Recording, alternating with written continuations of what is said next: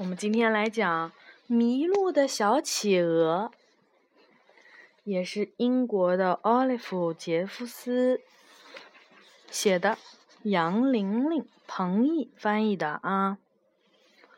男孩的家门口来了一只小企鹅，男孩想，他一定是迷路了。他决定要送小企鹅回家。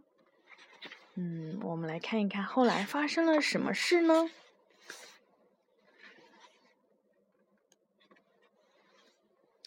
有一个男孩，他在家门口呀，发现了一只企鹅。哎，企鹅就这样站在这。企鹅的眼睛在哪呀？企鹅的嘴巴呢？企鹅的小手呢？那是。就这个，给它？企鹅的小脚呢？对，可不可爱呀？可爱。小胖鹅。小胖鹅。男孩不知道他是从哪里来的，不过他走到哪里，他就跟到哪里。企鹅看上去很伤心。男孩想呀，他一定是找不到家了。于是，男孩决定帮助企鹅找到回家的路。他询问了失物招领处，但是没有人丢失企鹅。他问了几只小鸟，知不知道企鹅是从哪里来的？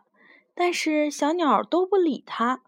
有些小鸟啊，就是这个样子的。男孩又去问他的鸭子。但是鸭子飘走了，他不知道。那天晚上，男孩失望的睡不着觉。他想帮助企鹅，但又不知道该怎么帮他。第二天早上，他发现企鹅来自南极，但是怎么去那里呢？他是怎么知道小企鹅是南极来的呀？因为他这本书，嗯，他翻书的是不是啊？嗯，他跑到码头，请求一艘大船带他们去南极。可是他的声音太小了，被大船的汽笛声给盖住了，没有人听见。宝宝知道大船的那个汽笛声是怎么什么样的声音？你知道吗？嗯。嗯，这种。啊。这样一来呀，他就只能和企鹅划船去南极了。男孩从壁橱里取出划艇，试了试它的大小，又看了看它牢不牢固。他们要把用的东西装好，然后齐心合力。把划艇推到了海里，他们一直向南划了许多个白天，还有许多个夜晚。男孩一路都在讲故事，企鹅听男孩讲了一路。他们飘过好天气，飘过坏天气，海浪高的像山的时候。他们终于到了南极，男孩很高兴，但企鹅什么也没有说。男孩帮助他离开船的时候，他突然一副伤心的样子。这里有一个牌子，上面写的是“欢迎来到南极”。男孩跟企鹅说再见。然后就飘走了。当他回头看的时候，企鹅显得更伤心了。只剩下他一个人了，这感觉很奇怪。他想来想去，他意识到他犯了一个大错误。企鹅没有迷路，它只是太孤单了。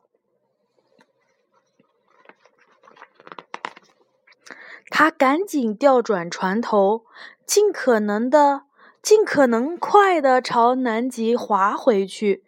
你看，这个小男孩在划呀划呀划呀划，然后企鹅干嘛了？做雨伞。嗯，他从他做了一个雨伞上面来找他了，是不是呀？嗯。然后呢，他又回到了南极。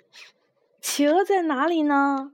男孩找啊找啊，可是哪里都找不到企鹅。哎呀，男孩伤心的启程回家。讲故事已经没有意义了，没有人听，只有风和海浪的声音。这时，男孩看到前方的海面上有一样东西，越来越近，越来越近，直到他看到啦。小企鹅。嗯，企鹅。哇，你看，他们怎么？他们怎么了？成朋友了。他们拥抱在一起，是不是？看小姐姐。嗯，好可爱。企鹅的小脚。我觉得企鹅的小脚像萝卜。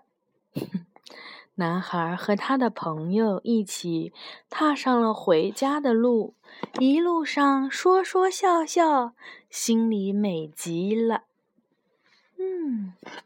故事讲完了。这个故事，这个故事，有这个故事。嗯，好，小朋友呀，晚安。还有一。